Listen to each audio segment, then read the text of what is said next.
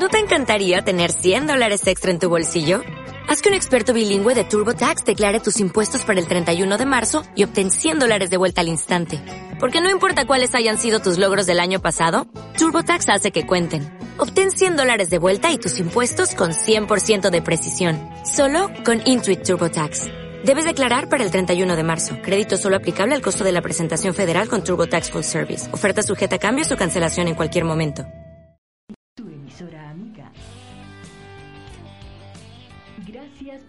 Con nosotros.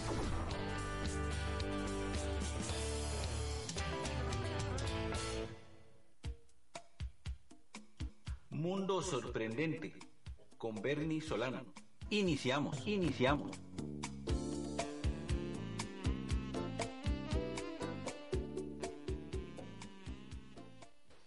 Hola, ¿qué tal? Muy buenas noches, muchas gracias, bienvenidas, bienvenidos una semana más a Mundo Sorprendente, les habla Bernie Solano. Hoy estamos aquí entre amigas, entre amigos y entre amigas de todas las razas, les cuento, Ah, luego vamos a ver por qué. Y verdad, muchas gracias por estar con nosotros, gracias por escucharnos a través de los 930 AM de Radio Costa Rica en, en antena, por internet, por webcam, ya nos están viendo, gusto en saludarlos. Aquí, si usted quiere vernos, si quiere venirse a hacer radio con nosotros, véngase, véngase a través de la webcam en la página www.radiocr.net. También bienvenidas, bienvenidos que nos escuchan a través de la chispastereo.com de Panamá. Cordiales saludos enlazados con Panamá. Quienes nos escuchan entre semana en diferido por los 4055 de la banda tropical en Radio Guatemala. Muchísimas gracias por estar con nosotros y por supuesto que recordamos que este y todos los programas de la serie de la temporada de Mundo Sorprendente están disponibles en ebooks.com, ahí bajo el podcast de Mundo Sorprendente con Bernie Solano. Hoy el 32 programa de la temporada, 32 programas, aquí hacemos una temporada latica, una temporada que es un poquito más larga, lo denominamos Solo les hace falta hablar, así como lo decimos muy a latica, solo les hace falta hablar y estamos de verdad que muy contentos, así que bienvenidas, bienvenidos, gracias y vamos a arrancar nuestra aventura radial. Cada persona es un mundo. Bueno, y es que hoy tenemos ese tema de solo les hace falta hablar y quienes nos escuchan más allá de las fronteras costarricenses, que gracias a Dios les agradecemos muchísimo que nos acompañan siempre, sean vivo o en diferido. Eh, acá en Costa Rica les comentamos, decimos una frase, solo les hace falta hablar aludiendo a unos seres muy especiales que existen sobre la tierra, que son los animales, nuestros compañeros y nuestros amigos. Para hablar de este tema, me siento privilegiadísimo con quienes me acompañan en este momento. Vamos a empezar. Hay que ir por orden y por supuesto con caballerosidad primero las damas, así que no hay nada que decir, ¿verdad? Yo creo que es importante, definitivamente. Vamos a ver. Bienvenida Lavinia Castro, ¿cómo va todo? Gusto saludarte, una apasionada amante de los gatos. Totalmente, Bernie. Muchas gracias por la invitación. Yo encantada de estar en este programa. Y sobre todo hablando de este tema que a mí me apasiona. Muchísimas gracias, de verdad que es interesante lo que todo lo que estaremos hablando. Eh, con nosotros, Mayra Quiroz, vamos a ir acercando el micrófono. Mayra Quiroz, Mayra, ¿cómo, cómo estás? Bienvenida a Mundo Sorprendente, Ay, gracias por estar con nosotros. Gracias por la invitación y también muchas gracias de parte de Bonnie. Bonnie, a ver, ya la están viendo por webcam, ya Esteban, el operador sorprendente, que se le iba a escapar absolutamente nada. Ahí la tienen ya también por webcam, la pueden estar viendo. Bonnie es una perrita French Poodle que nos acompaña el día de hoy. Y bueno, ¿qué podemos decir? Nos acompaña también una eh, amante apasionada de los gatos, aficionada a los gatos y que recientemente se estrena como madre gatuna. Nos acompaña Griselda Trejo. Griselda, ¿cómo estás? Bienvenida a Mundo Sorprendente. Muchas gracias, don Bernie. Un placer estar aquí hablando sobre lo que nos sorprende todos los días, ¿verdad? Nuestras mascotitas, los animalitos. Y les agradezco y acabo de conocer a Lavinia también, una apasionada de los gatos, entonces ha sido una noche maravillosa empezando apenas. Pues excelente, muchísimas gracias y por supuesto que está con nosotros. Eh, aquí hay una voz autorizada de ciencia, pero se los voy a presentar de esta manera. Yo creo que es muy importante. Él, ya lo he es una frase que he utilizado porque muchas veces es necesaria hacerla, y utilizarla y referenciarlo así. Él, primero que todo, le agradezco que me dé el honor de decirle que es un amigo, y número dos, también que es una persona que no solo es profesional en el área de la medicina veterinaria y un excelente profesional, y se lo digo con conocimiento personal directo, un excelente profesional, sino que la mejor carta de presentación de este profesional que lo hace en ese ejercicio de excelencia de la medicina veterinaria es que realmente es una persona que quiere y que es sensible con los animales. Ese es el punto. Eso lo hace un, primero un excelente ser humano y una persona que quiere mucho los animales. Esta es una introducción de vida mínima, por lo menos, para decirles que nos acompaña el doctor Pedro Villalobos. Pedro, ¿cómo estás? Bienvenido a Mundo Sorprendente. Muchísimas gracias Bernie por la invitación, muy a gusto, muy feliz y espero pasar un rato muy muy agradable. Pues ya nos tenés así bien entretenidos. Yo no quería venirme a la cabina aquí porque teníamos mucho de qué hablar. Bueno, el tema de hoy, solo les hace falta hablar los animales, las mascotas, quienes nos acompañan, son parte de nuestra vida. Es interesante. ¿Qué sucede? ¿Por qué, ¿Por qué queremos tanto a los animales? En esta mesa podríamos hablar tanto. En general, ¿por qué queremos a los animales? ¿Cómo nos sentimos con ellos acompañados? ¿Nos sentimos como un referente de cariño? ¿Por qué queremos los animales? Vamos a ver, eh, Lavinia, ¿por qué queremos los animales? Bueno, a ver, al menos en mi caso particular, yo diría que en parte también es la educación que uno recibe desde niño. En mi casa siempre han habido animales, siempre se ha fomentado el amor y el respeto hacia ellos, siempre, y hasta la fecha siempre he tenido animales en mi casa. Tanto cuando era soltera vivía como mis papás, que ahora que estoy con mi esposo, tenemos seis gatos y dos perros. Y definitivamente hablan, para mí hablan. Uno se comunica punto. con ellos, o sea, no hay duda. Se No comunican, se Sí. comunican. Y saludos a Fernando que nos está escuchando en este momento, por Así supuesto es. que sí, que no se nos olvide. ¿Por qué los animales? Mayra, ¿por qué los animales? Bueno, yo creo que es mucho por las emociones que despiertan en uno, porque los animales son capaces de despertarle a uno ternura, alegría, gracia, complicidad. Entonces, este, en esta vida así tan ajetreada que todos tenemos, ya sea por el trabajo, los estudios, entonces los animalitos se convierten como ese oasis en la vida de uno con, con lo que le despiertan a uno esa parte. Yo gozo mucho con ellas, con solo verle los ojos, las miradas, eh, como estamos hablando de que solo les falta hablar, ¿verdad? Cuando uno sabe que quieren algo, eh, las miraditas, las orejas, todo eso que ellos le, se comunican con uno, despiertan esas emociones, entonces es ese que desarrolla ese cariño por los animales. Bueno, y ya dentro de poquito vamos a armar así como una media polémica. Como estamos entre amigos, este es el programa para hablar de lo que regularmente no hablamos entre semana, hablar con calma. Y el punto es, eh, a todos los que nos escuchan, por supuesto, en cualquier momento, porque aquí nos pueden escuchar en la mañana, en la tarde, en la noche, en la madrugada. Y el punto es, aprovechando esta conversación, haremos luego una polémica. Perros o gatos. Pero, eh, Griselda. por ahí. Ah, bueno, no, son dos. Gri- Griselda, Griselda, ¿por qué, ¿por qué animales? ¿Por qué gatos? O porque, bueno, es que en el caso tuyo es por qué gatos, ese es el punto, de, una vez, ¿por qué gatos? Yo los perros me parecen muy lindos y muy tiernos, pero yo con los gatos tengo una conexión especial desde chiquitita. Es una química que yo siento que ellos me comprenden, que ellos me comprenden, eh, siento un amor entrañable hacia ellos y que no siento con el resto de los seres vivos. Con los gatos yo tengo una conexión totalmente especial y yo siempre hablaba, estuve un periodo muy largo sin tener gatitos en mi vida, ocho años aproximadamente, y entonces yo le decía a las personas, a mis amigos, que era una parte de mi vida que estaba dormida. Y ahora que tengo hace cuatro meses que soy mamá gatuna otra vez, y esa parte despertó, afloró en mí, y la estoy disfrutando plenamente. Y la semana pasada se incorporó también a la familia otra gatita, entonces verlos jugar y compartir, la verdad es que me quita cualquier cansancio, cualquier desgaste, cualquier preocupación. Y acostarme, ver tele con ellos, acariciarlos, me relaja sumamente. Y ver, ver que los sacamos a ellos de las calles, que, no que cuando escucho llover, saber que ellos ya no están llevando lluvia como llevaron los primeros días de su vida, que no pasaron hambre, verlos gorditos, me llena de satisfacción. Y que somos una familia.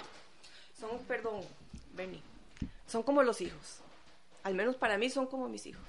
Pero hay gente que se molesta que, la- que, di- Sí. que asemejen a los animales con los bebés. Lo cual es un error porque, bueno, yo no tengo hijos, yo es una decisión que tomé junto con mi esposo.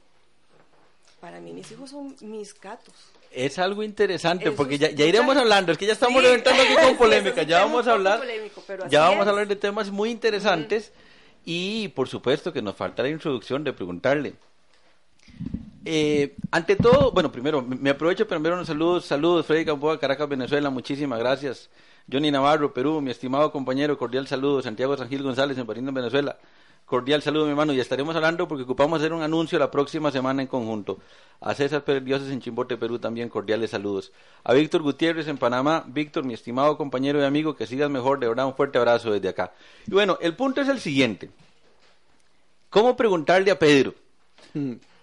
Primero como ser humano, es que ya lo van a conocer. Pedro, ¿por qué animales? Um, es una historia larga. Tengo ya casi 25 años metido en esta profesión. Este chiquillo quería hacerme sacerdote. Después pensé hacerme médico. Y recuerdo que hubo un momento en la vida, cerca de los 16 años, donde la medicina veterinaria fue lo que me llamó la atención. Inicialmente animales de producción, como estábamos comentando hace un rato, vacas, eso me apasionaba y todavía lo hace, todavía me apasiona. Por un montón de giros que da la vida, este, me tocó trabajar con pequeñas especies. Em, me dedico la mayor parte del tiempo, yo diría que casi el 90%, a trabajar con perros y gatos. No trabajo con animales silvestres, no me gusta trabajar con, otros, con otras especies, simple y llanamente porque no sé cómo. Ser veterinario, mucha gente cree que uno debe saberlo todo y es imposible, es imposible. Hay un montón de cosas. Un perro es muy, muy diferente a un gato, un gato es muy diferente a una vaca, una vaca es diferente a un caballo, etcétera, etcétera, etcétera. Entonces, eh, siempre he pensado o siempre he creído que si voy a hacer algo, debo hacerlo bien. Y eso fue una enseñanza que me hizo mi, mi, padre y mi madre. Me dijeron, si alguna vez vayas, va a hacer algo, trate de hacerlo bien. Que pregunten quién lo hizo, no cuánto le cobraron por lo que hizo. Este, los perros, los gatos, las vacas, los caballos son seres de Dios que igual sienten, igual dan y este y como le digo a mi esposa todas las mañanas cuando salgo de la casa a mi trabajo, voy a ir a hacer algo que me encanta y además me pagan. Es interesantísimo. Vamos a ir arrancando. Porque yo quiero romper el fuego. Primero, mi, estimado Freddy, esa rumba llanera, interesante invitación, compañero. Muchísimas gracias. Bueno, vamos a ver. Arranquemos con una consulta. Hablando de mascotas, en términos regulares, lo más común, a pesar de que existen, obviamente, iba a decir eh, excepciones, por no decir quizá excentricidades de mascotas de serpientes o ese tipo de cosas, que también existen. Y bueno, ya en un tema ahí de, de si es admisible o no, eso es otro tipo de asuntos. La consulta es, lo más común es hablar de perros y gatos. Y empecemos acá por el especialista. Empecemos con el doctor Villalobos. Doctor, ¿por qué regularmente puede hacerse esa relación en las casas de perros y gatos? ¿Por qué esa mayor cercanía con perros y gatos? ¿Por qué la, en términos estadísticos la mayoría de las mascotas son perros y gatos? Bien, este podríamos arrancar desde diferentes puntos. Em, el perro doméstico, o perdón, el perro fue domesticado hace muchísimos años, este, como una especie de de compañía, de guardián, de, qué sé yo, eh, ayuda, colaborador, trabajador, etcétera, etcétera, etcétera. Eh, dependiendo de las culturas, este, los perros y los gatos se han ido introduciendo poco a poco dentro del núcleo familiar. Como comentaba Lavinia hace un rato, son los hijos de muchas personas. Este, son seres que demandan muchísima atención y este, las cosas han ido cambiando. Nuestra vida, la sociedad ha ido viendo las cosas. Ahora no es tan fácil como antes. Em, yo recuerdo hace 30 años, cuando yo todavía estaba jovencillo, podía jugar libremente en las calles. Ahora no se puede. Antes decían, los chiquillos vienen con el bollo de pan debajo del brazo y este entonces las familias eran grandes. Ahora por un montón de circunstancias de tipo de carácter cultural y social este en todas las familias o en la gran mayoría de las familias el, el esposo y la esposa tienen sus ocupaciones tienen sus trabajos y existe una tendencia una creencia de que el perro y el gato van a demandar menos atención que un niño y es completamente equivocado completamente equivocado Este, tener una mascota, tener un perro un gato significa un compromiso, una responsabilidad y seriedad para hacerlo. ¿Por qué perros y gatos? Muy posiblemente por el tamaño, por la astucia o la inteligencia que tienen estas especies para comprender, analizar y aprender este, eh, cómo comportarse en un ambiente o en un hábitat que no es familiar para ellos. Este, hoy en día los perros viven dentro de las casas, igual que los gatos, y este tienen espacios determinados para hacer sus necesidades, para comer, para descansar, para jugar, etcétera, etcétera, etcétera. Este, ¿por qué no un caballo? Bueno, eh, podríamos pensar que el caballo va a necesitar muchísimo más espacio para estar dentro de una casa. Sin embargo, hay caballos como mascotas, caballos grandes y también los caballos pequeños conocidos como ponis. Cerdos también. El cerdo este, vietnamita que ha tomado mucho auge y se ha hecho muy, muy, muy popular.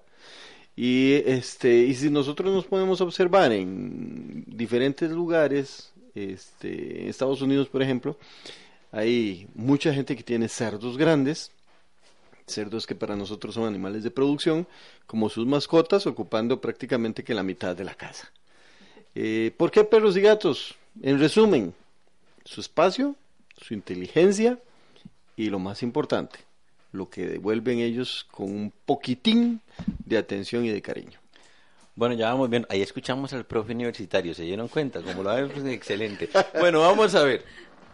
Ahora yo quiero lanzar una consulta previo al debate, porque la pregunta va a ser, ¿perros o gatos? ¿Qué se prefiere? Eh, Lavinia, ¿por qué un gato? Bernie, qué difícil porque también tengo dos perros. Ah, bueno, entonces hay, hay disyuntiva ahí. Vamos a ver, ¿perros o gatos? Sí. Bueno, ¿por qué un gato y por qué un perro? Está bien, Bueno, hablemos de las dos. Gatos primero porque yo soy, desde que tengo memoria amante de los gatos, siempre han habido gatos en mi casa. Y perritos en este caso por mi esposo, que le gustan más los perros. Dije yo, bueno, aquí es este por igualdad. Compartiendo. Exacto, aquí vamos a tener que tener los dos. Sin embargo, personalmente, pues prefiero los gatos, pues, no por eso voy a dejar de querer menos a los perros. Jamás. ¿Por qué? Bueno, uno a veces puede decir, pues son más limpios, sin embargo, aquí tengo un perrito a la par mía que huele a puro perfume. Así que eso ya no es una, una razón en realidad. Tal vez el gato lo siento más cariñoso. eh, de- gracias a su tamaño, al menos pueden dormir con nosotros. Eh, ¿Qué le puedo decir? Son, son muy inteligentes. De hecho, a mí en la casa me siguen como si fueran perritos, como diría uno, ¿verdad? Si yo bajo a la cocina, van detrás mío. Subo, igual, suben conmigo al cuarto.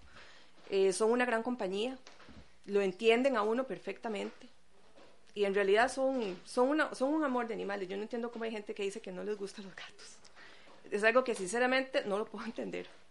Tal vez nunca han tenido uno, me imagino. Bueno, Puede ser. Puede ser. Vamos a ver. Ahí entraremos con la polémica.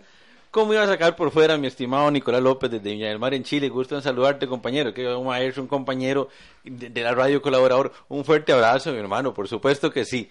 Con todo cariño, un pura vida desde acá, desde Costa Rica. Eh, vamos con Griselda, porque ella es eh, así, pro gato. Ajá. Ella es Nobel Madre Gatuna. Nobel Madre Gatuna. Y lo interesante es que no la viste, Griselda, pero resulta que acá Gustavo, cuando estabas hablando del cariño de los gatos, decía, ¿y yo qué? Decía, ¿yo qué? ¿Qué pasó? Vamos a ver, Gris- Griselda, ¿por qué los gatos? Acerquémonos bien el micrófono, por favor, que no te- tener problemas. Gracias. Bueno, fuera de todos los mitos que hay en cuanto a los gatos, ¿verdad? Que son menos cariñosos que los perros. El asunto es que a los gatos hay que aprender a, comprenderlos, ¿verdad? Como todos los seres humanos necesitamos ser comprendidos, los gatos tienen su propia forma de dar cariño. Y también ellos cuando ya no quieren recibir cariño y quieren tener un espacio solos, ellos así lo demandan y ellos mismos se dan su propio espacio. Entonces, una persona que sepa comprender un gato realmente va a encontrar un buen compañero, un gran amigo, que llena realmente todos los espacios de la casa. Ellos son muy inteligentes y detectan cuando uno está, son muy perceptivos. Dicen que un perro te comprende en muchas situaciones y te acompaña, pero lo- el gato como que te entiende, como que lee tu mente y ellos, ellos pueden percibir cuando una persona está enferma, cuando una persona está triste. Dicen, he leído reportajes en cuanto a que hay gatos que, que detectan cuando una persona tiene alguna enfermedad. Eh, situaciones de, de cáncer, situaciones serias, que a veces el gato como que las absorbe. De hecho, dicen que a veces es mejor tener dos gatos porque un gato absorbe como el aura negativa de una casa. Entonces dice que entre dos gatos pueden absorber todos esos aspectos negativos de, de, de, una vivienda también. Son cosas que no se le han atribuido al perro, sino a los gatos, ¿verdad? También, de hecho, en muchas culturas los gatos han sido muy venerados. Los egipcios, los egipcios, que era una cultura tan de tanto conocimiento, de muchas cuestiones que trascienden a veces nuestro conocimiento actual, veneraban a los gatos. Cuando se le moría un gato, se, se rasuraban las cejas en, en, en luto al, al, al, animalito, ¿verdad? Entonces, yo amo de los gatos no solo lo que ellos me dan a mí, sino que admiro todo su caminado. Dice que tiene el 99% de los genes de un tigre. Yo veo un tigre y me derrito. Yo añoro llegar un día al cielo y agarrar a los tigres y a los leones y abrazarlos y destriparlos todos. De hecho, hay, hay un zoológico en Argentina que uno tiene la posibilidad de, de, compartir con los tigres y con los leones, darles de comer, abrazarlos. Ahí, bueno, vamos a ver qué nos dicen nuestros amigos en Argentina, don José Alfonso Guardia, ponte allá en Argentina. Cordial saludo y a ver qué nos decir, por supuesto. Eh, vamos a ver.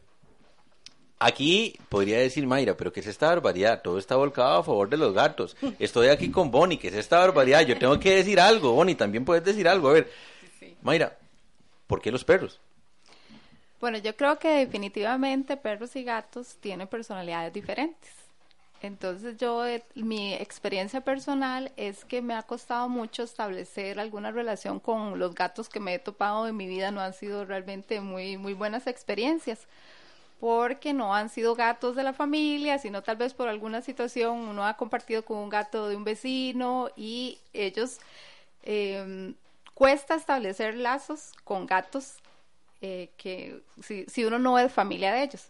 Sin embargo, con los perros es diferente uno tiene que tener su precaución, pero uno puede ir a una casa, hay un perrito, le dicen a uno que es sociable y uno puede rápidamente establecer una, una comunicación con ellos.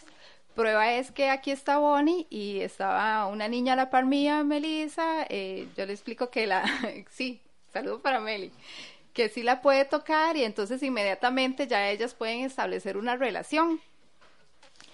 Y eh, yo con el asunto de los gatos, creo que le doy razón a mi compañera de la izquierda, es que uno no ha tenido como la oportunidad de conocerlos. Entonces, como yo en los últimos 14, 15 años con lo que me he relacionado son con perritos, entonces obviamente tengo muchas cosas que decir de ellos. Y de los gatos, no muy, mm, cosas muy buenas no, ¿verdad? Entonces, y que también hay mucho mito alrededor de perros y gatos.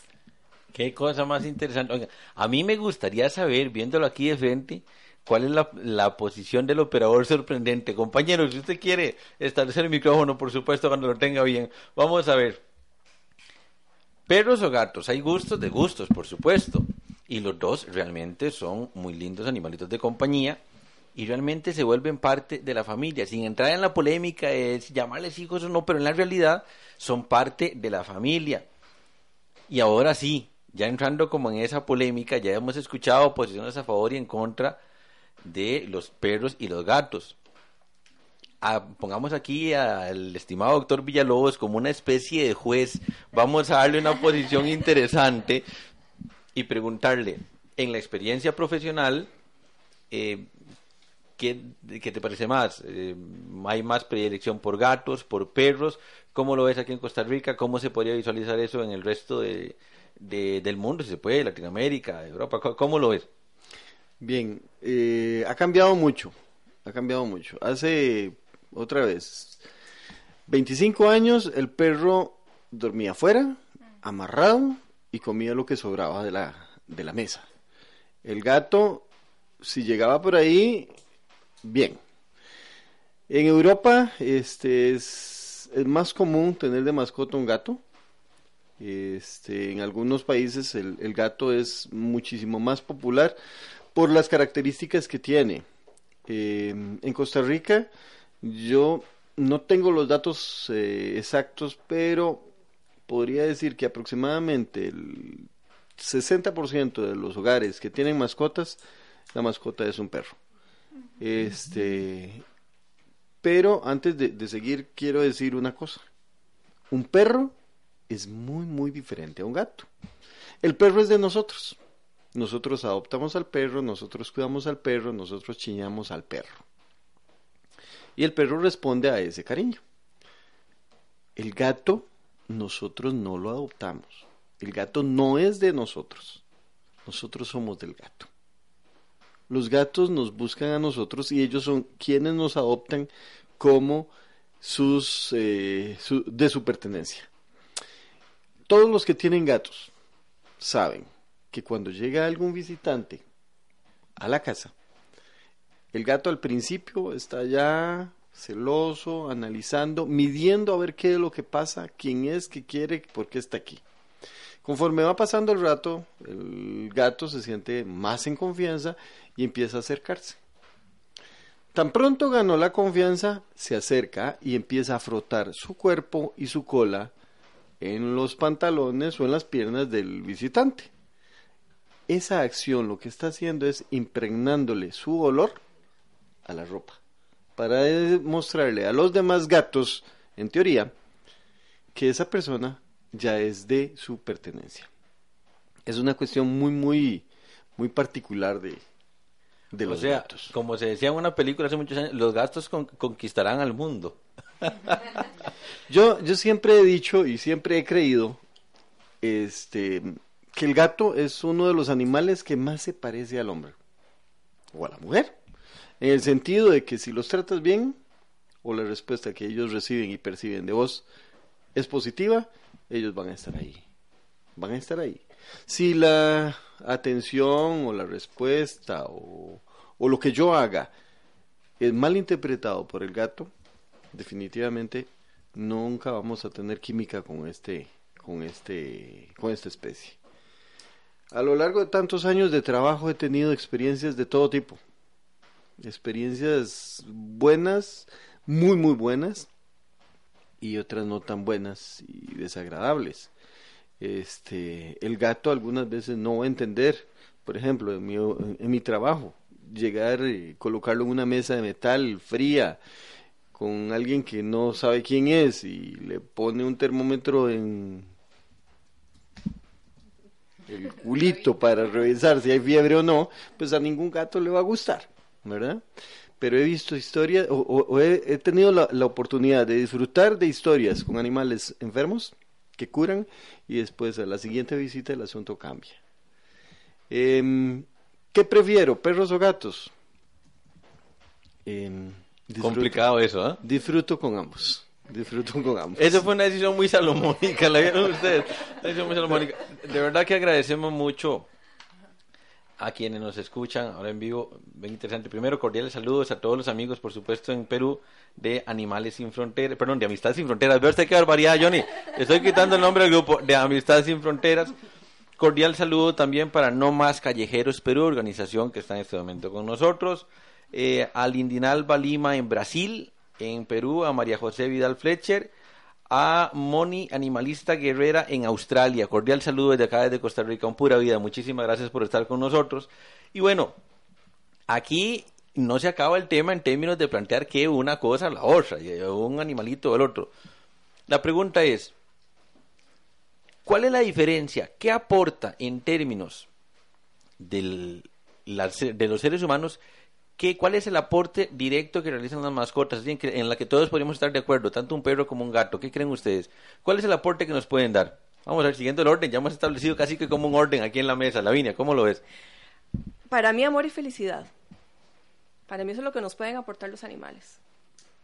Sobre todo.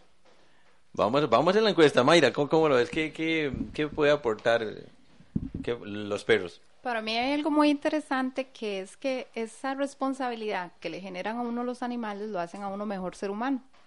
Por ejemplo, muchas personas mayores o no salen a caminar o a dar un paseo sano porque tienen que sacar al animalito.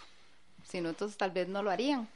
Muchos tenemos ya que tener el hábito de levantarnos bien temprano, entonces nos aprovechen el día, pero ese levantarnos bien temprano es porque tenemos que atender a las mascotas. Ya uno ya después de que se levantó y los atendió, pues ya se queda despierto y hace lo que tiene que hacer, así sea un fin de semana o un domingo. Entonces ellos de alguna manera esa responsabilidad lo hace uno ser mejor. y ese, ese compromiso es, lleva un poquito de sacrificio, pero ese sacrificio es recompensado por lo que, tomando las palabras del doctor, por lo que ellos nos dan. Digamos, a mí no me duele tener que decir en algún momento, no puedo ir a tal lado por alguna situación de las perritas, tal vez este, algo muy espontáneo y no pude encontrar quien me las cuidara, porque ellas son mi compañía cuando estoy viendo tele, cuando estoy leyendo, o sea, son mi compañía permanente. Entonces a mí no me duele sacrificarme en ciertos momentos por ellos. Bueno, interesante. Griselda, ¿qué puedes decir? Vamos a ver cómo categorizas eso. ¿Qué te dan los gatos? ¿Qué te dan Romeo y Julieta? Personalicémoslo. Bueno, yo me contó un pajarito que usted es, usted es propietario, bueno, no, el, el gato lo, lo, lo posee a usted. No, yo soy el papá de una gata, de una gata pe- Orion. Orion lo Y el posee tío usted. de un chihuahua miniatura. ¿Cuál ha sido su experiencia también para conocer un poquito, don Bernie? Oiga, aquí se nos, se nos está modificando el esquema, ¿ah? se nos está modificando el esquema. Definitivamente yo creo que nos aportan un montón, yo creo que nos aportan un montón, porque hay una circunstancia extraña. Científicamente es un ejercicio distinto, no se puede aislar químicamente puro, se podrían describir sensaciones químicas, orgánicas, fisiológicas, pero no podríamos descubrir enteramente qué significa eso del amor como una gran palabra, un gran tema. Y ese amor y ese cariño que nos dan los animalitos es algo muy interesante porque sí existe. No se ve, pero se siente. Es como la amistad que nos une a todos quienes nos están escuchando y nosotros aquí en la mesa estamos juntos. No se ve, pero se siente esa amistad. Y el punto es ese. Así que efectivamente, eh, por supuesto, me declaro papá de Orion, una gata persa y tío de un chihuahua miniatura. Por supuesto que sí. Y ahora Romeo y Julieta. ¿Qué pasó con Romeo y Julieta? Contanos de Romeo y Julieta. Bueno, Romeo y Julieta, lo que ellos más me han dado a mí es esa capacidad de asombro, como estamos aquí en Mundo Sorprendente, de la maravillosa creación de Dios. Verle las, las patitas tan diminutas, esos ojitos, ¿cómo es posible que, que la, una gatita de mes y medio la encuentre encaramada en un techo alto? Que ella tenga esa inteligencia, esa destreza tan impresionante, a pesar de tener esos huesitos tan pequeñitos es, me maravilla completamente y, y realmente le digo a Dios lo impresionante, cómo nos hace a todos los seres humanos de perfectos, que tenemos tantas capaci- capacidades, habilidades, desde que somos pequeñitos. Entonces, me, to- todos los días me maravillo sobre ese tema y, y con Romeo y Julieta, la verdad, me maravillo como ellos se relacionan entre ellos, como lo diferentes que se relacionan con nosotros. Los gatos únicamente usan el miau para dirigirse a, a los seres humanos, no usan el miau entre ellos ese lenguaje, esa comunicación especial que tienen con los humanos, me, me asombra. Todos los días es esa capacidad de asombro que me renueva. Bueno, pues, y vamos a ver, preguntémosle aquí, no al doctor, preguntémosle aquí a Pedro. a ver, ¿qué, qué te dan la- la- las mascotas? Porque por supuesto que tiene animales. Eso es clarísimo, es una persona que quiere los animales realmente. Claro.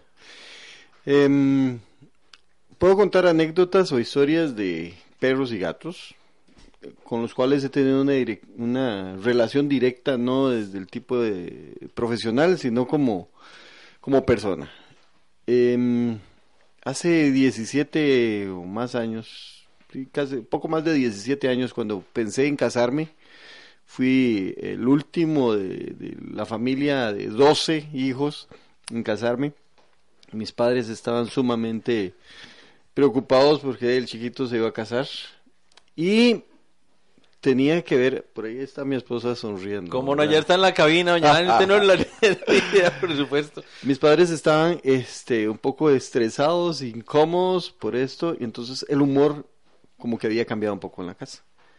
Decidí llevarles un cachorro, para que tuvieran algo con qué ocuparse, algo de qué preocuparse y algo en qué entretenerse. Y llegó Neruda, una cachorra boxer eh, cruzada, no era pura, que un cliente me regaló. Eh, la llevé como de dos meses. Esa perrita fue los ojos de mi madre. Eh, fue la compañera, la guardiana increíble. Cuando mi madre murió, este, ella la, esperaba todos los días en, al frente de la casa.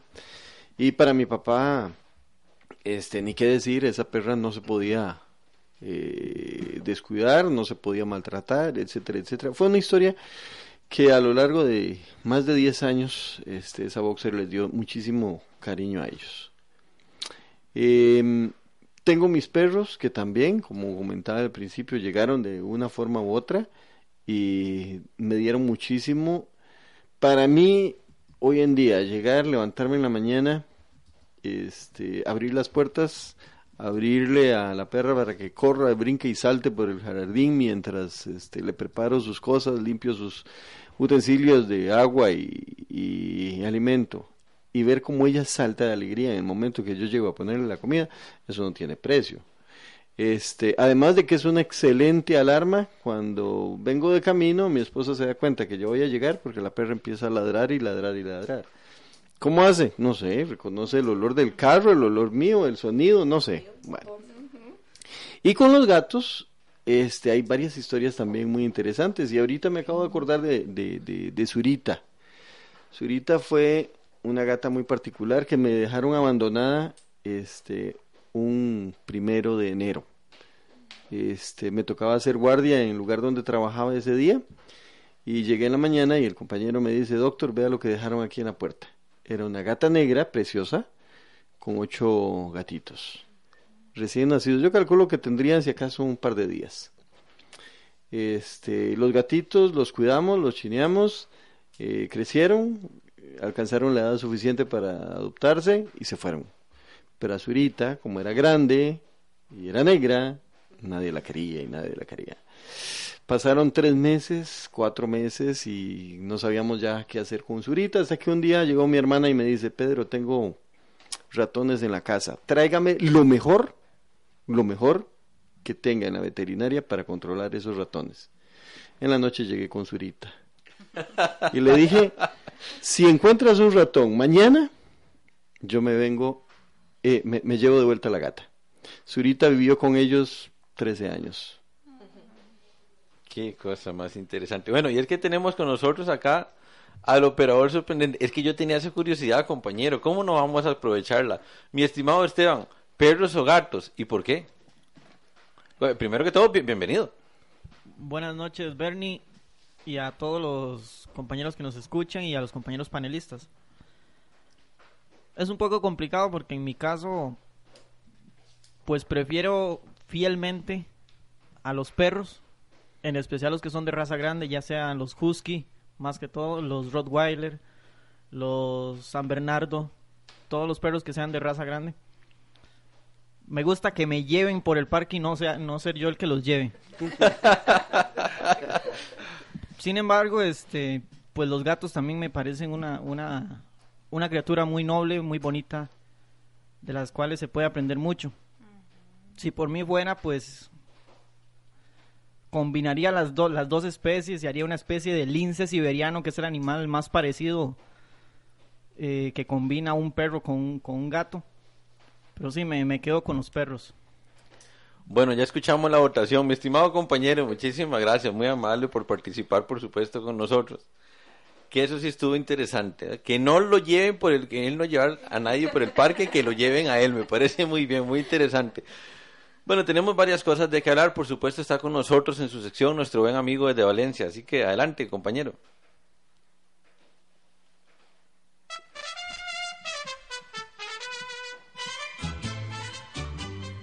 Llegó carta desde España. Mi estimado Miguel Ramón, ¿cómo estás? Desde la noche costarricense hasta la madrugada valenciana, 4 de la mañana con 40 minutos en Valencia. ¿Cómo va todo? Como decía Paloma Sánchez Madrid, a quien por supuesto le mandamos a ella y a su familia un cordial saludo, no han puesto las calles y yo creo que a las 4 de la mañana con 40 minutos ni siquiera las han inventado. Mi estimado Miguel, ¿cómo va todo? Gusto saludarte. Hola, muy buenas a todos y una semana más aquí con vosotros para hacer un comentario del mundo de los animales. Pues adelante, Miguel, aquí estamos a la expectativa, te escuchamos. Me pareció ver un lindo gatito. Esta era la frase tan típica que soltaban los simpáticos dibujos animados de Ana Barbera, el canario piolín, cuando veía que se le acercaba al gato silvestre. Y me ha parecido elegirla como frase adecuada eh, para mi comentario semanal, ya que este mundo sorprendente de hoy se encuentra metido en el tema tan simpático, bonito y extraordinario del mundo de los animales. Fundamentalmente los animales de compañía, estos que tenemos en casa y que nos siguen allá donde vamos, eh, que también eh, darían la vida si pudieran por nosotros y son de verdad un miembro más de la familia. En ocasiones, al principio cuesta a veces integrarlos bajo todos los puntos de vista, de vista pero eh, tras esa adaptación difícilmente nos desprenderían. Ellos eh, conocen al dedillo nuestra vida, nuestros movimientos, nuestras manías, se ponen tristes por nuestra ausencia y nos montan un recibimiento similar a una fiesta cuando llegamos. Son nuestras mascotas de diversas razas, tipos, colores y nombres que casa sí, casa también se acomodan y hacen fundamentalmente una grata eh, compañía sus dueños. No para devolver para comentarles que en casa hasta hace pocos años teníamos fin de animales que constituían nuestro particular zoo. Al padres dedicaban mucho tiempo arreglándolos, dándoles de comer o incluso sacándolos a pasear varias veces al día, dependiendo de quién se tratara. En una gran jaula de madera instaurada en la pared a la entrada convivían varias clases de pájaros, todos juntos, unos más amigos que otros, otros con más colorido plumaje que los siguientes. Era una gozada el recibimiento que daban a los que llegaban eh, los gorriones, jilgueros, gabachos o canarios, y a menudo también eh, el cantar melodioso que tonaban juntos o separados. Otras cabras llegaron a contener gallos, no muy grandes, que tenían la sorprendente gracia de anunciar la llegada del nuevo a través de sus kikirikis, dominando los despertadores de todo el vecindario, incluso el de la señora Martina, que llena su habitación de un mundo de sonidos selváticos, luminosos, para despertar a su hijo metalúrgico, pero que de todo debe recurrir a los gallos que son más eficientes.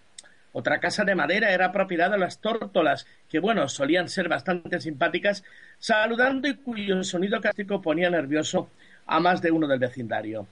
Otra jaula era para animales transitorios que venían y tardaban en acomodarse un poco o mucho, o también morían en el intento. Pero la estrella de las estrellas de, esta época era sin duda Machín, un cuervo que nos encontramos malherido y que en su señorial jaula de hierro se recuperó. Se hizo también muy amigo y se dejaba hasta acariciar la cabeza. Con los años pensamos que él decía que la vida de un cuervo dura más de cien años y decidimos devolverlo a su hábitat, a la montaña, donde al volvió nuestros amistosos años y el cariño que le dimos con un concierto de los suyos desde lo alto, breve pero intensivo, desapareciendo poco después en busca de nuevas aventuras dentro de sus compañeros y algún que otro enemigo, de esos que hay en todas partes, claro. También recuerdo haber tenido una gaviota que ofrece rápidamente su afecto y en aquella época nuestra visita a las playas frecuente para darle de comer y un lagarto que en pocos días se abrió en su propia jaula con su boca a través de los hierros y escapó, claro. Toda esa fauna de grato recuerdo era llevada en ocasiones y de forma individual en las fiestas del pueblo, en Alboraya, a la bendición de animales de San Isidro. Sus cuidados junto a su variada comida bien merecían un libro escrito. Pero no acaba aquí la cosa de nuestro zoo particular alborayero, porque ustedes se preguntarán si no vivían por estos lares perros y gatos, que son lo más habitual como núcleo de convivencia con el resto de humanos. No se equivocan, en casa siempre ha habido perros y gatos. El más veterano, Tommy, pequeño y crudo de raza, fue el más entrañable de todos. Bondadoso, atento y fiel a ver, destacó tanto en casa su muerte por vejez. La familia decidió disecarlo y aquí está a mi lado como homenaje a esa lealtad. El mismo taxidermista ha disecado hace poco en Valencia el, temible toro ratón que en vida mató a tres personas y cogió a más de uno los toros embalados de las fiestas de los pueblos. A Tommy le sucedieron otros dos posteriormente, que no se llevaban muy bien por cuestión de celos, mayoritariamente en las comidas. El otro Tommy, que también se llamaba, sin embargo, y Peco respetaban a un gato siamés muy curioso que convivía en la casa con ellos y que se le llamaba Mono, porque su afición favorita era subirse a las manivelas de las puertas cerradas y con su peso abrir la puerta, empujarla un poco con su patita y entrar corriendo como si jugara fútbol. Era una muy curiosa faceta eh, gatuna que no todos consiguen realizar. Tres calles más allá, junto a la plaza del pueblo, mi sobrino el trompetista y su familia disfrutan, como bien saben todos ya, de la presencia de Pepe el gorrión, que intenta superar con sus melodiosas canciones improvisadas los ensayos diarios de trompeta y del gato de la terraza, allí donde el metro enterrado no para de hacer viajes transportando personas a los más variados destinos. Ese gato de carácter de gran carácter, de muy pocos amigos, pero que defenderá la casa de sus dueños y moradores de extraños visitantes a capa y espada. Aunque su batalla, como la de hace un par de años, le haga perder un ojo, a pesar de los múltiples cuidados que recibió como correspondencia a su gran lealtad.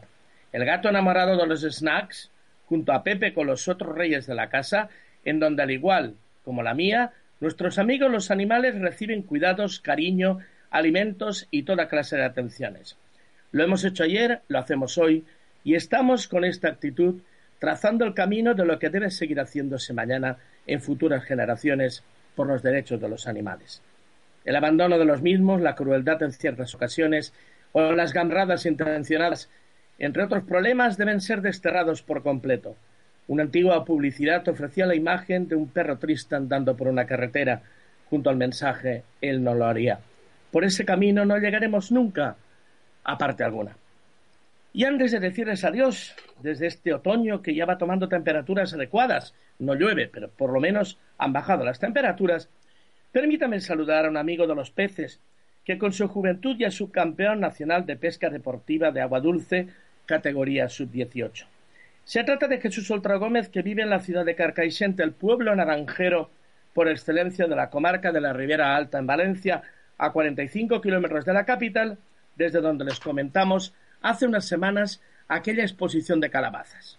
Bueno, pues enhorabuena Jesús por practicar este deporte, por tus clasificaciones, por tu aprecio al medio ambiente y conocer tanto a los peces de agua dulce.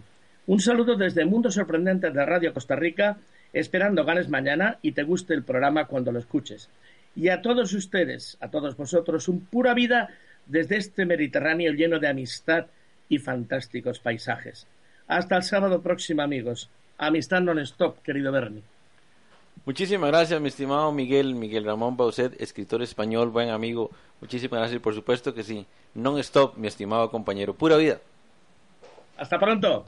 Gracias. Pues bueno, hemos hablado, en cualquier lugar, la verdad es que de los dos lados del charco vamos a encontrar cariño por los animales y también vamos a encontrar retos. El programa tiene que ir avanzando, pero yo quería pedirles en un minuto, en 30 segundos, que nos digan un mensaje. ¿Qué, mensaje quisieran decirle a todos quienes nos escuchan, en vivo, en diferido, para efectos de hacer conciencia acerca de la importancia de proteger y querer realmente los animales, de cuidarlos a ellos y ellos nos cuidan a nosotros a su manera? Lavinia, ¿qué mensaje? Bueno, Bernie, primero que todo, que tenemos que respetar a los animales, nos guste o no, hay gente que no les gusta, sin embargo, eso no quiere decir que no les no los tengan que respetar. ¿Qué quiero decir con esto? Bueno, si ven un, perrito en la calle con hambre, pues ¿qué cuesta darle un poquito de comida? Yo creo que nada. Aquí hay muchas asociaciones y organizaciones en favor de los animales. Ayudamos con un poquito, qué sé yo, de comida, de pagar alguna cuenta en el veterinario, porque esas son altísimas que es lo, eso es lo que más les cuesta a estas organizaciones. Yo creo que nada cuesta hacer eso. Con un poquito que todos demos en favor de ellos, yo creo que vamos a lograr muchísimo. Eso sería más que todo, ¿verdad? Muchísimas gracias. Mayra, ¿qué puedes decir? Y en nombre de Bonnie, por supuesto, también, a quien le agradecemos la presencia aquí en Mundo Sorprendente. Sí, muchas gracias. Bueno, yo creo que la vida del ser humano sin animales sencillamente no podría existir. Estamos ligados de muchas maneras, no solamente con lo que son las mascotas, que es mucho en la parte sentimental y social, sino con todos los animales, eh, necesitamos de ellos realmente. Entonces, lo que nos diferencia mucho a los seres humanos de los animales, ¿verdad? Aunque pertenezcamos al mismo reino, es la conciencia, es el raciocinio. Y entonces a veces parece que eso es lo que falta. Yo los llamaría a todos a que desarrollen esa conciencia, la pongan en práctica y que nosotros en este planeta no somos dueños de nada, pero Dios nos puso de administradores de todo, incluso de los animales. Y algún día nos van a pedir cuentas de eso y hay temas que son para el segundo programa. ¿Se han dado cuenta de algo interesante? ¿Cómo vuela el tiempo en radio? Eso es un misterio interesantísimo, pero eh, ¿qué mensaje puedes decir? Sí, comparto la opinión de las chicas.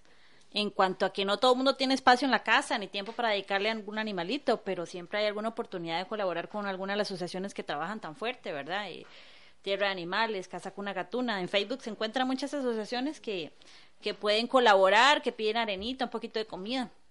También, en cuanto a los gatos en específico, eh, quitar todos esos mitos que existen, ¿verdad? E informarse un poquito sobre la toxoplasmosis, que la toxoplasmosis eh, más que todo está en, gatos callejeros que comen vísceras de, los animales.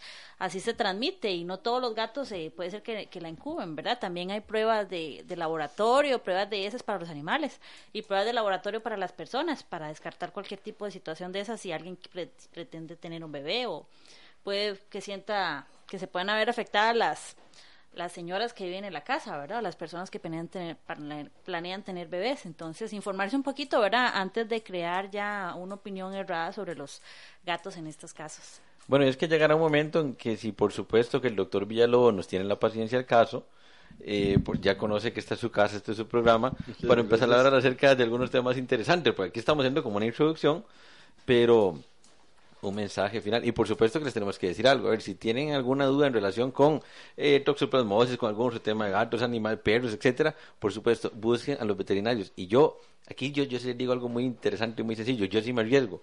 En Costa Rica, vea, que este programa no tiene publicidad de nada, ni es interés del doctor Villalobos tampoco, pero sí puedo decir algo. Eh, si quieren una referencia en Costa Rica, por lo menos, y personalmente lo, me, me meto las manos al fuego, me echo al agua. Eh, ¿A quién buscar? Al doctor Pedro Villalobos. Doctor. Muchísimas gracias, Bernie. Eh, hay una frase o, o, una cuestión que escuché de un colega hace algunos meses, años, y él dijo que para tener mascotas lo único que se necesitan son tres cosas, solo tres cosas. Tiempo, espacio y recursos. Si yo no tengo tiempo para dedicárselo a mis mascotas, cuidarlas, atenderlas, chinearlas, compartir con ellas, estoy debiendo.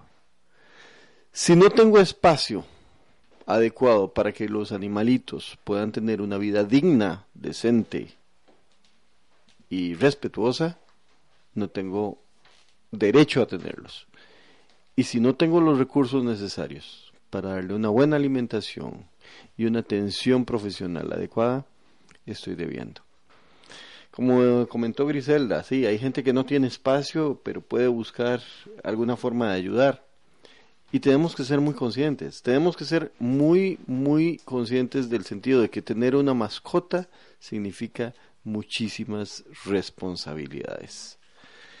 Eh, si queremos tenerlos bien, definitivamente, con solo esas tres cosas, podríamos tener una vida y una convivencia bastante, bastante equilibrada. Doctor, y le pido que por favor, si usted fuera tan amable, nos dé algún medio de contacto.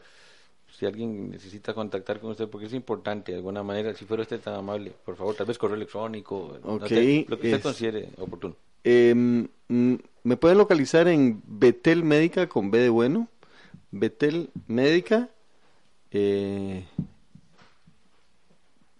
Betel Médica, bete, arroba gmail.com. Betel Médica, vete. Arroba. Betel con B. Con B y bueno. Vete de veterinario al final. Betel Médica, vete, arroba gmail.com. Exactamente. O el teléfono 2234 1282. 506 2234 1282. 1282. es que aquí tenemos que contextualizarnos en eso. Mi estimado, sí, sí. Eh, mi estimado Esteban, por supuesto, no vas a quedar por fuera del cierre. Compañero, te escuchamos. Claro, tenía una, unas pequeñas palabras también para cerrar el, este tema. Comparto totalmente las palabras del, del doctor.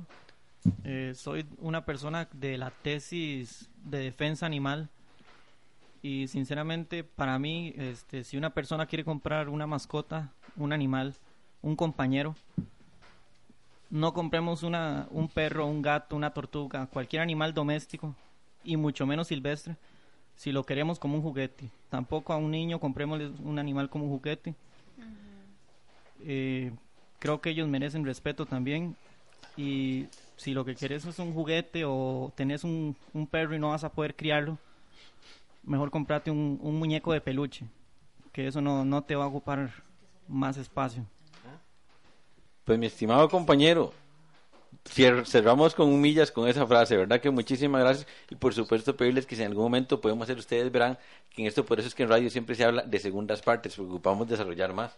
Así que si en algún momento, por supuesto, sean tan amables de acompañarnos. Muchísimas gracias, tenemos que avanzar en nuestra radio revista, vamos a hablar un poco de radio. Vamos adelante. El mundo de la radio.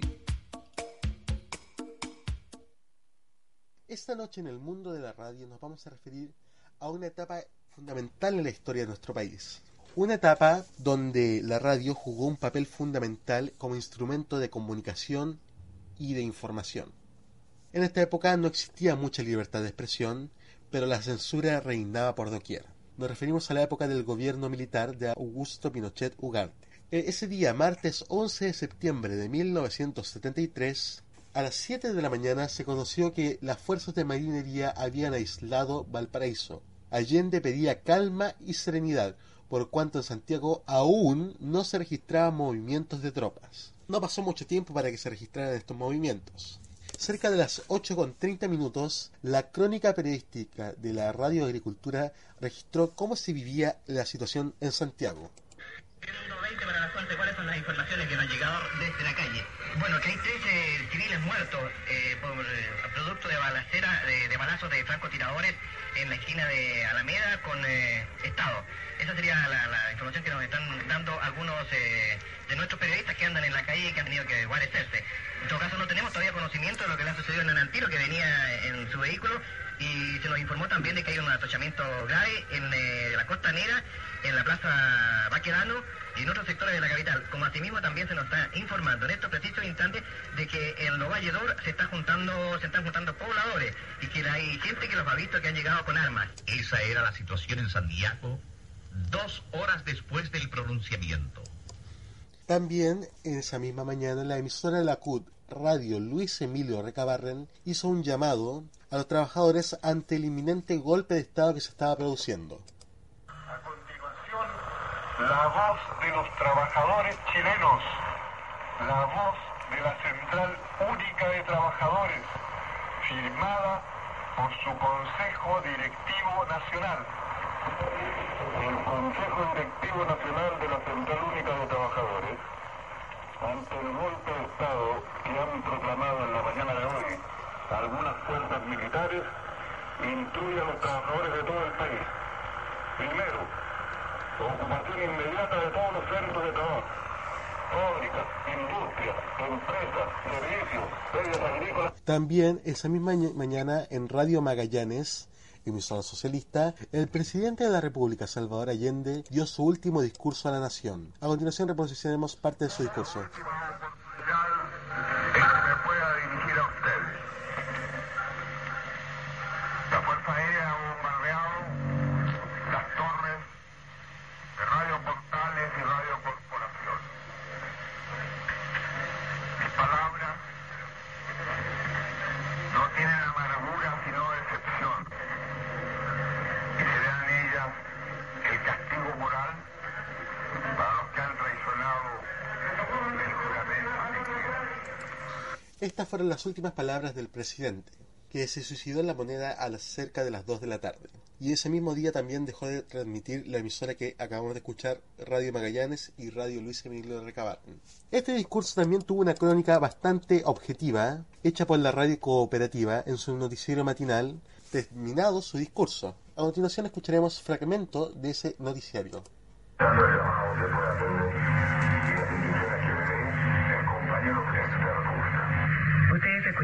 Amigos auditores, una retransmisión de las palabras pronunciadas en la mañana de hoy por el presidente de la República. Yo quisiera expresar, en primer lugar, una opinión al respecto. El señor presidente nos ha dicho que esperemos las medidas que el gobierno va a tomar. Después de hacer un llamado lloriquiento, esa es la calificación que yo haría en este momento. ¿Por qué, amigos auditores? Porque el presidente de la República está autorizado por la Constitución y la ley para declarar zona de emergencia. Y la situación hoy se presenta es más grave que la de la lengua sacada en la costanera en que sí se declaró zona de emergencia. Ese mismo día también las emisoras de radio se juntaron en una emisora que transmitía a través de sus frecuencias de otras emisoras los juramentos y bandos de la Junta Militar de Gobierno. En total ese día desaparecieron muchas emisoras, entre ellas Radio Corporación CB114, Radio Magallanes CB138, Radio Luis Emilio Recabarren CB142, entre otras. Fue un día bastante negro en la historia de nuestro país y que da comienzo al gobierno militar. En la próxima edición del Mundo de la Radio nos vamos a referir en la década del 70, desde el día 12 de septiembre en adelante hasta la promulgación de la Constitución de 1980. Desde Viña del Mar en Chile informó Nicolás López para Mundo Sorprendente. Mundo Sorprendente. Bien, pues muchísimas gracias a nuestro querido amigo Nicolás López, por supuesto, Nicolás, que cordial saludo para vos. Gracias por este aporte tan interesante y ya quedamos intrigados con ese tema que nos anuncias. Así que muchísimas gracias y ahora vamos a escuchar de un maestro de la radio mundial, a nuestro buen amigo Henry Clemens desde Suecia. Adelante, compañero. En el mundo sorprendente de la radio ocurren cosas raras. Pueden darse cita entidades tan desparejas como el cóndor, con el Turbo Mix y la corporación con el Milenio Universal. ¿Por dónde? me preguntan. Pues en los 1540 de la banda de AM. Al menos si uno en buena hora sintoniza esa frecuencia en el norte de Escandinavia. El mundo de la radio normalmente nos llama la atención a quienes no son diexistas, o sea, aficionados a la radio. Pero hay excepciones. ¿Quién creyera que la agencia china de noticias Xinhua mandara unos reporteros de televisión para el extremo norte de Finlandia? Su misión era la de inspeccionar una singular instalación de antenas entre renos y pinos en ese remoto y despoblado lugar del norte donde algunos diexistas finlandeses peregrinan en esta época del año y en donde se captan numerosísimas emisoras chinas. Sobre este tema espero poder charlar en otra oportunidad, pero ahora escuchemos cómo el cóndor se mezcla con el turbomix en una grabación que hiciera el amigo sueco Fredrik Duren.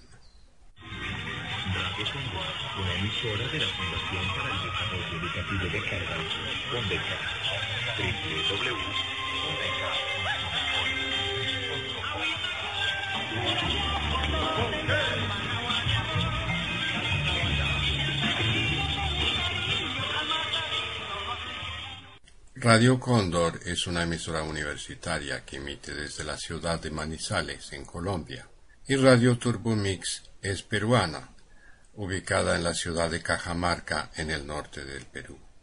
Así suenan cada una de las dos si uno las escucha a nivel local. Hasta aquí el programa del oyente, un espacio de Radio Cóndor. Primera emisora cultural universitaria del eje cafetero.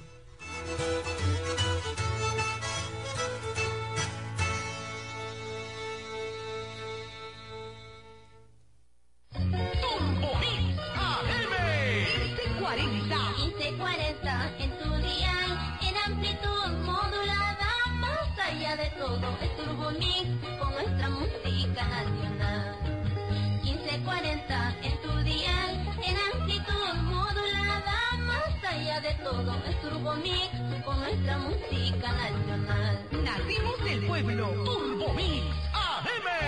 1540, somos del pueblo. En la grabación del amigo Duren se entremezclaba la emisora colombiana con una peruana.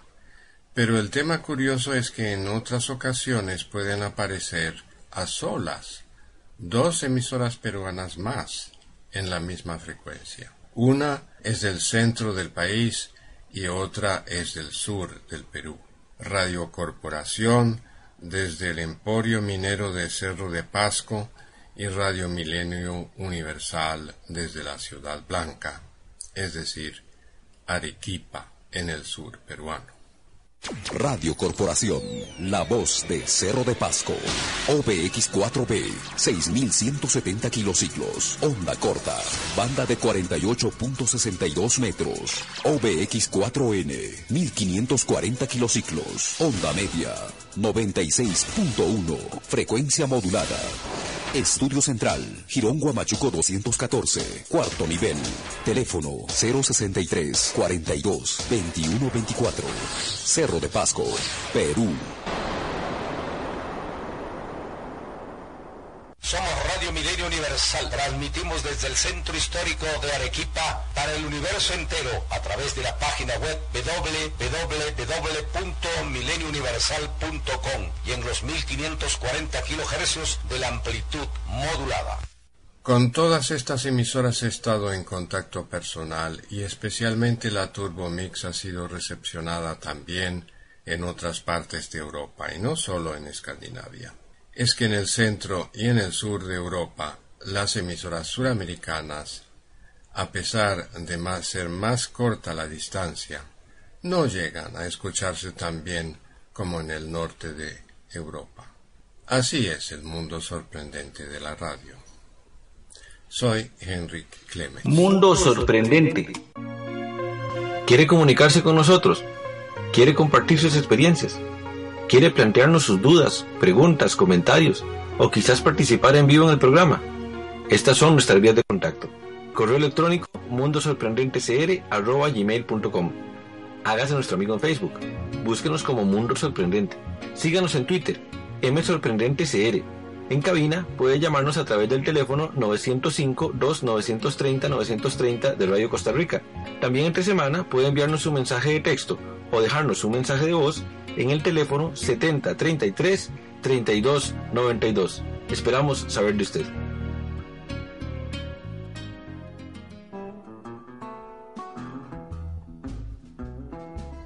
Dirija su carta por correo convencional a Programa Mundo Sorprendente con Bernie Solano, apartado 582-2200, 11 101, San José, Costa Rica.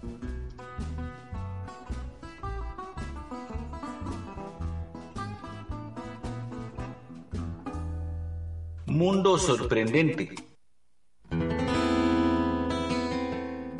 Sonidos del mundo. Cordiales saludos oyentes de Mundo Sorprendente que se transmite cada sábado a través de los 930 kHz de Radio Costa Rica y por internet para el mundo. Soy Jorge García y les presento lo mejor de la música de los cinco continentes en Sonidos del Mundo. Fabián Marceau, alias Grand Corps Maland, popularizó el slam en Francia, esa forma de poesía cantada que muchos utilizan para narrar las penas y alegrías de la vida. Esos, de hecho, son algunos de los temas de su nuevo álbum Funámbulo, donde Grand Maland compara la vida a una pieza de teatro. Fabián Marceau llegó al slam tras sufrir un accidente a los 20 años que les desplazó las vértebras y casi lo deja paralítico. Las canciones de Corps Maland están llenas de profundidad, de amor y de amargura, de pesimismo y de valentía ante las pruebas de la vida. De su más reciente producción escogimos Funámbulo, que está sonando bastante en las emisoras de Francia y que escuchas solo aquí en Sonidos del Mundo. À chaque époque, on se cherche un peu et on se demande si on se connaît. On est nous-mêmes, on fait ce qu'on peut, on changera pas, c'est ce qu'on se promet. Entre bitume et tapis rouge et slalomé de part en part, je côtoie la dèche et l'opulence, j'apprends à faire le grand écart. Ma vie propose tellement de thèmes, parfois je fonce, parfois je freine. Je vois les deux côtés du système, pourtant je me sens pas schizophrène. J'essaie de pas trop faire d'erreurs et dans mes choix je me sens libre. Je crois en ce truc du fond du cœur, tout est une question d'équilibre. C'est pour ce besoin d'équilibre que j'ai dû prendre un peu de risque. Après un mauvais coup du sort, ma vie partait pour être triste. Écarté des terrains de sport comme un sursaut, j'ai compensé. J'avais besoin d'un autre support dans l'écriture, je me suis C'est pour ce besoin d'équilibre qu'il me fallait de l'aventure. Toute mon histoire se refermait, fallait trouver une ouverture. J'ai touché l'accélérateur pour retrouver des sensations. Car comme je marche à deux à l'heure, il me fallait une compensation. Je suis un funambule, j'avance loin des certitudes. Les pieds sur terre, l'air dans ma bulle, l'équilibre est une attitude. Je suis un funambule, j'avance loin des certitudes. Je suis un funambule, j'avance loin des certitudes. Les pieds sur terre, l'air dans ma bulle, l'équilibre est une attitude. Je suis un. J'avance loin des certitudes, pieds sur terre. L'air dans ma bulle, l'équilibre est une attitude. Je suis un funambule. L'air dans ma bulle.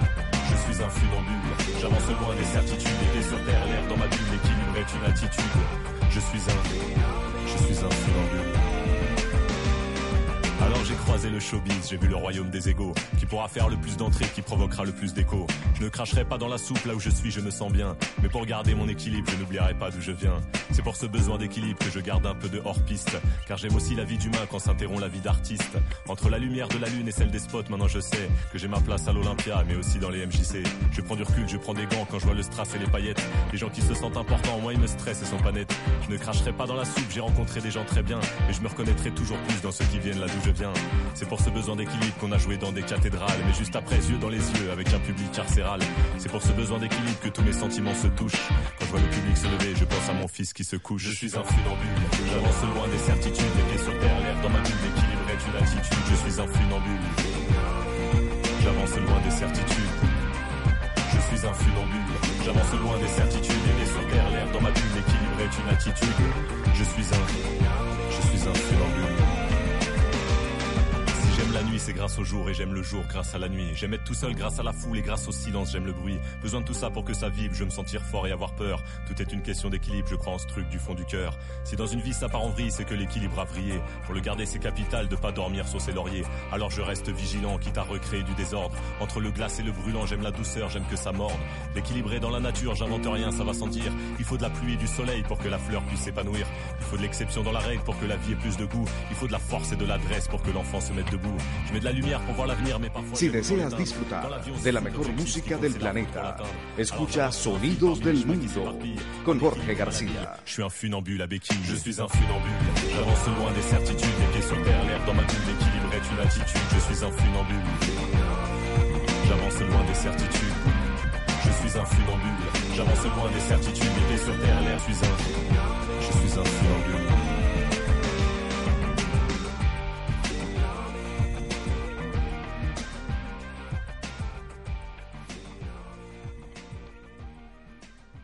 Mundo sorprendente. El mundo de la familia.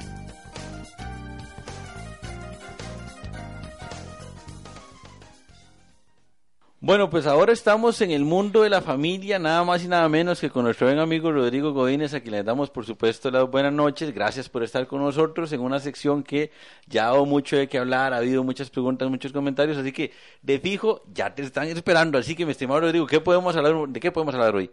Bueno, muchas gracias. Un saludo para todos los que nos escuchan eh, en sus casas, por la internet, por eh, la radio, eh, que nos están viendo también desde sus casas. Este, bueno, continuando el, el tema de, de la familia sobre los pilares fundamentales que le dan sostén a este eh, ente tan valioso, hoy vamos a hablar acerca del respeto. Ese es todo un tema, el respeto. Es interesante. Empecemos con. Yo, yo, yo me puedo, pero yo quisiera aprovecharme para concentrarme en el respeto. Primero, ¿cómo podemos entender el respeto? En términos así bien dirigidos, bien prácticos. ¿Cómo lo entendemos? Sí. Bueno, eh, voy a partir de, una declaración que, que un sabio dijo en una ocasión. Todas las cosas que quieran que los hombres hagan con ustedes, así también hagan ustedes con ellos. Eh, el respeto eh, tiene que ver con reconocer, con apreciar y con valorar mi propia persona, así como las demás y el entorno que me rodea. Entonces el respeto no se limita solamente a, a una cuestión hacia afuera. El respeto parte de un respeto a, de ese reconocimiento y de esa valoración que hago acerca de mí mismo. Bueno, interesante. ¿Y cómo, cómo podemos establecer criterios ya concretos de respeto? Porque hablar de, de respeto en términos muy etéreos, muy teóricos, podría ser una cosa, pero en la práctica, ¿qué significa? ¿Cómo, cómo lo puedo yo vivir?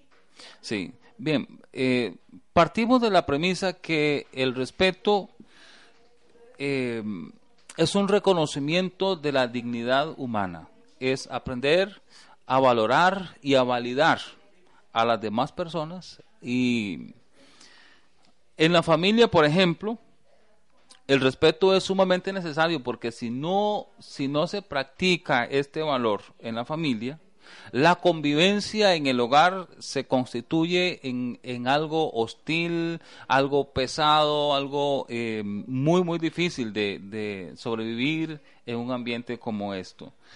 Eh, sin, sin respeto, por ejemplo, la familia se desorienta. Eh, no hay claridad. no hay límites claros. se, se brincan aquellas valoraciones importantes y necesarias de la dignidad humana. Sin respeto, la familia eh, es como un barco que va a la deriva sin saber claramente para dónde va. Eh, genera incertidumbre. Sin, sin respeto, las relaciones familiares eh, empiezan a ser muy frías y muy distantes. Se van generando un distanciamiento emocional tan significativo que eh, va a terminar eh, destruyendo una, una relación de familia. Y es que yo quería aprovecharme para preguntar, porque incluso puedo hacer eco de consultas, eso del respeto estaríamos hablando de algo que es muy a la latinoamericana, así como una gran distancia. ¿Cómo podríamos entenderlo? Es decir, ¿cómo puedo yo ver el respeto? Es prácticamente teniendo a una persona muy distante diciéndole, mire, señor, mucho gusto, ¿cómo le va? Es eh, respeto y confianza. ¿Cómo podemos entender eso? ¿Cómo podemos entender respeto y cercanía?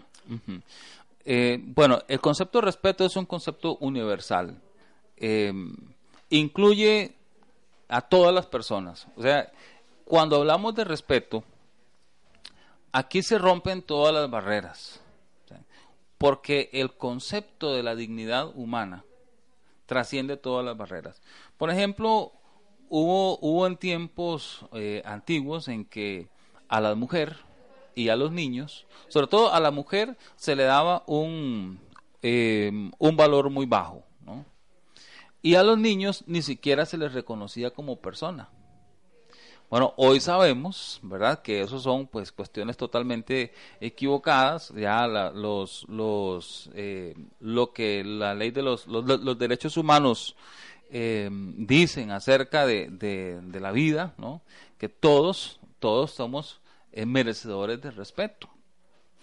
Tal vez el, el, el concepto concreto al cual este, vos me estás haciendo referencia, eh, ¿Cómo logramos nosotros promover relaciones de respeto en la familia?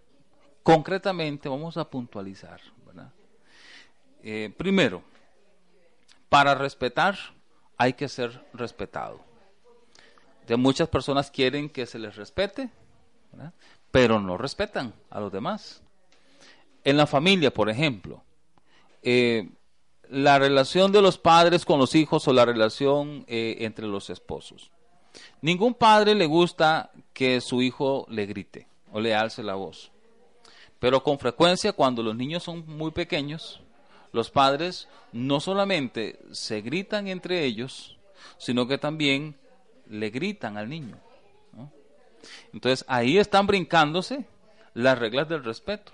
Para respetar, o perdón, para ser respetado, eh, cuando los niños nacen y se construyen a partir de cuando, los niños nacen, por ejemplo, la persona que tiene la, la responsabilidad de tirar los puentes para la construcción de esa, de esa relación son los padres. Los niños nacen y no saben nada. Entonces es ahí, en, esa, en ese reconocimiento, la definición de límites. ¿verdad? Porque es necesaria para el desarrollo de los hijos. Pero ampliando tal vez el concepto de cómo, cómo promover el respeto de la familia, es muy importante que en la familia se aprenda a reconocer el valor del individuo.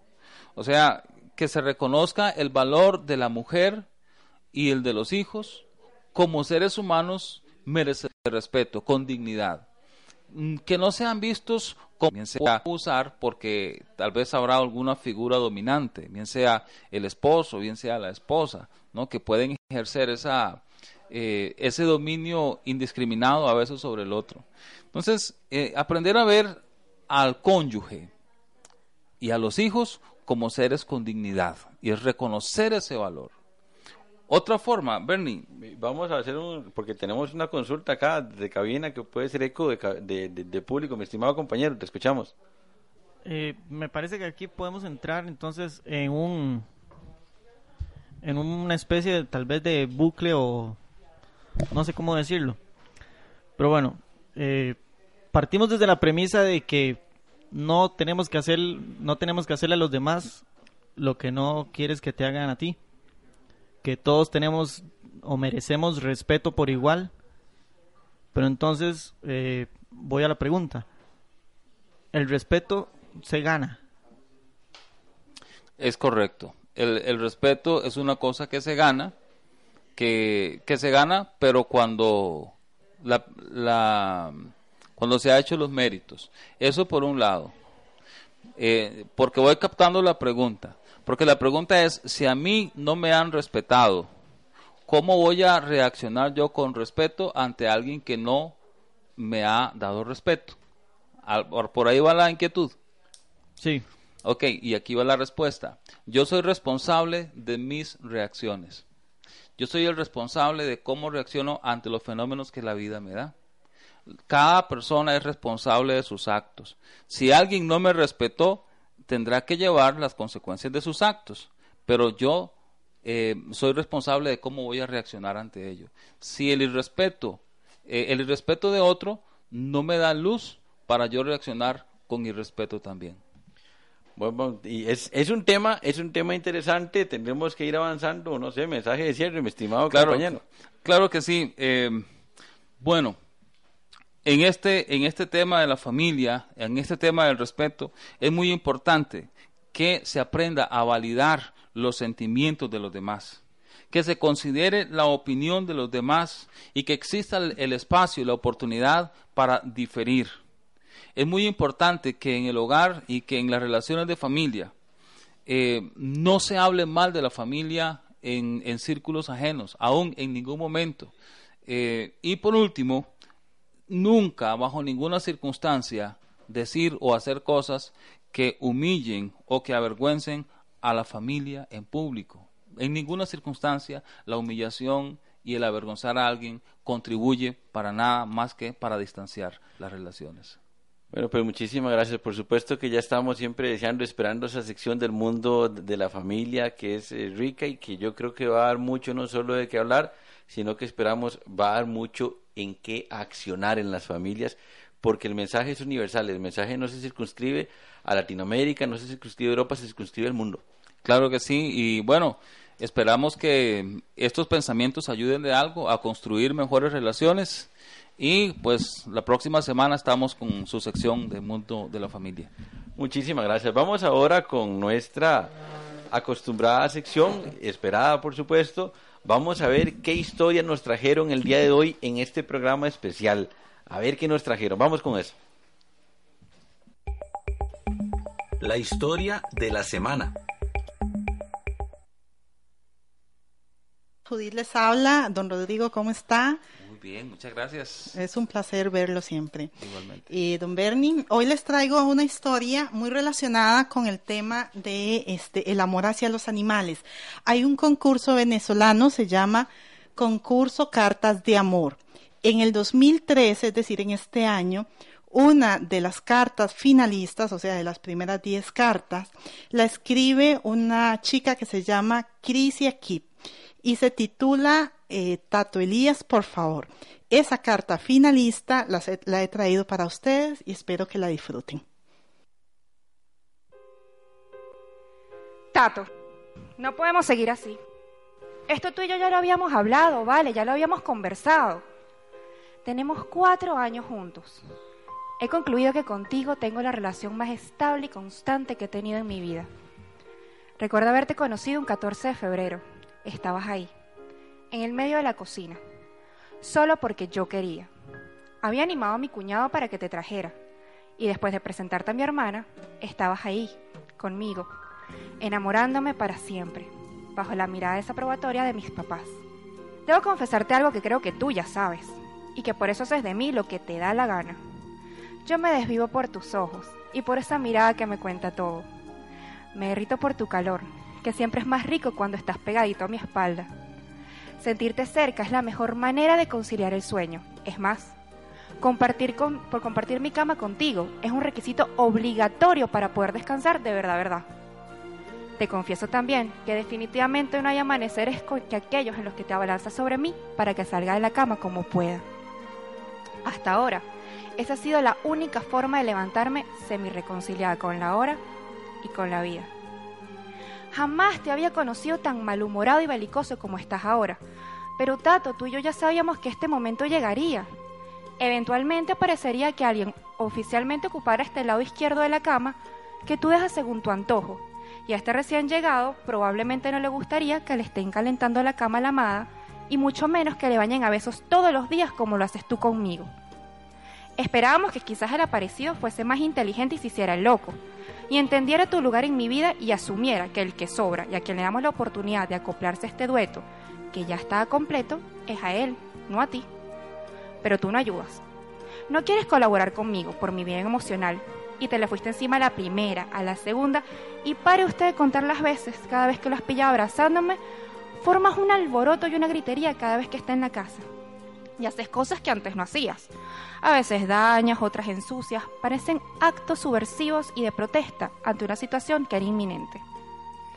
Sí, Tato, me caso. Pero no te preocupes, tú vienes conmigo. Cuando el recién llegado apareció, lo primero que supo es que yo venía en combo. Y que más me cuesta separarme de ti que de cualquier otro. No te angusties, porque lo que yo siento por ti no tiene comparación con lo que siento por él. Y él nunca va a vivir más de lo que tú has vivido conmigo. Tú ya estaremos juntos para el resto de la vida. No importa el lugar, el tiempo o el espacio. Mi amor es como tú, fiel e incondicional para ti, hagas lo que hagas. Nos tocará compartir, Tatico. Quizás no dormiremos en la misma cama, será otro el calor en mi espalda. Tendrás que hacer ciertas concesiones y aprender otros modales. Pero no te molestes, porque yo te juro que cada día te daré un momento, y esos momentos serán solos tuyos y míos. Ahora, te pido un favor. Intenta ser simpático con él. Un poco de receptividad y amabilidad no estaría mal. Pero sobre todo, mi amor de cuatro patas, mi niño disfrazado de perro, te pido que no vuelvas a hacerte pipí sobre la almohada. Te amo. Mundo sorprendente. La moraleja que les traigo es una frase de Mahatma Gandhi y dice así, un país, una civilización se puede juzgar por la forma en que se trata a sus animales. Muchísimas gracias Crisia por esa carta de amor dirigida, dirigida a Tato Elías tu mascota, creo que nos ha tocado el corazón y saber que podemos amar más allá de un amor eh, únicamente entre humanos, un amor también por los animales. Muchas gracias. Pues bueno, muchísimas gracias, de verdad, muy amables. Esa historia, Tato Elías, cosa más interesante. ¿Cómo le fue a? ¿Quién vencería, Tato Elías o la pareja nueva? No lo sabemos, pero bueno, estamos llegando ya al final de el programa. Perdón, tuve un, problema por ahí de, de, de, voz, pero bueno. Saludos y feliz cumpleaños a Leonardo Galde Cajiao, a Carlos Alas Rodríguez, a Julio Pineda en Guatemala, Gabriela Jiménez, Martín Herrera, Oscar Torres y Fernando Lara. Cordiales saludos, de verdad, muchísimas gracias por acompañarnos. La próxima semana tema nuevo, tema interesante. La próxima semana premiación del concurso Cartas para la Vida. A Víctor Gutiérrez, que te recuperes pronto, compañero. A, anunciaremos también a Milvia Jurado una mención especial por parte del productor de Mundo Sorprendente en el concurso de Cartas para la Vida. Muchísimas gracias, buenas noches, muy amables. Que Dios se les pague por la escucha y pura vida. Gracias.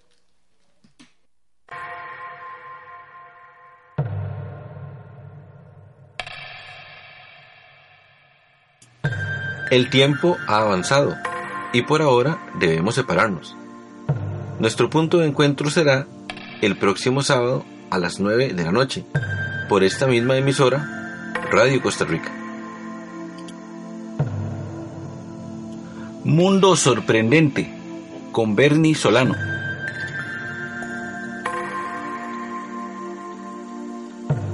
Muchas gracias por su sintonía.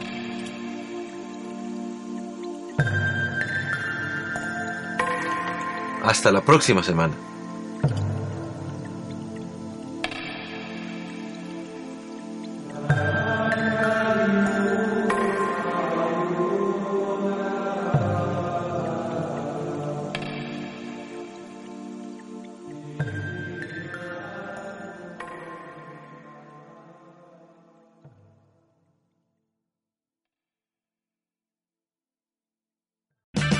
O'Reilly Auto Parts puede ayudarte a encontrar un taller mecánico cerca de ti. Para más información, llama a tu tienda O'Reilly Auto Parts o visita oreillyauto.com. O'Reilly.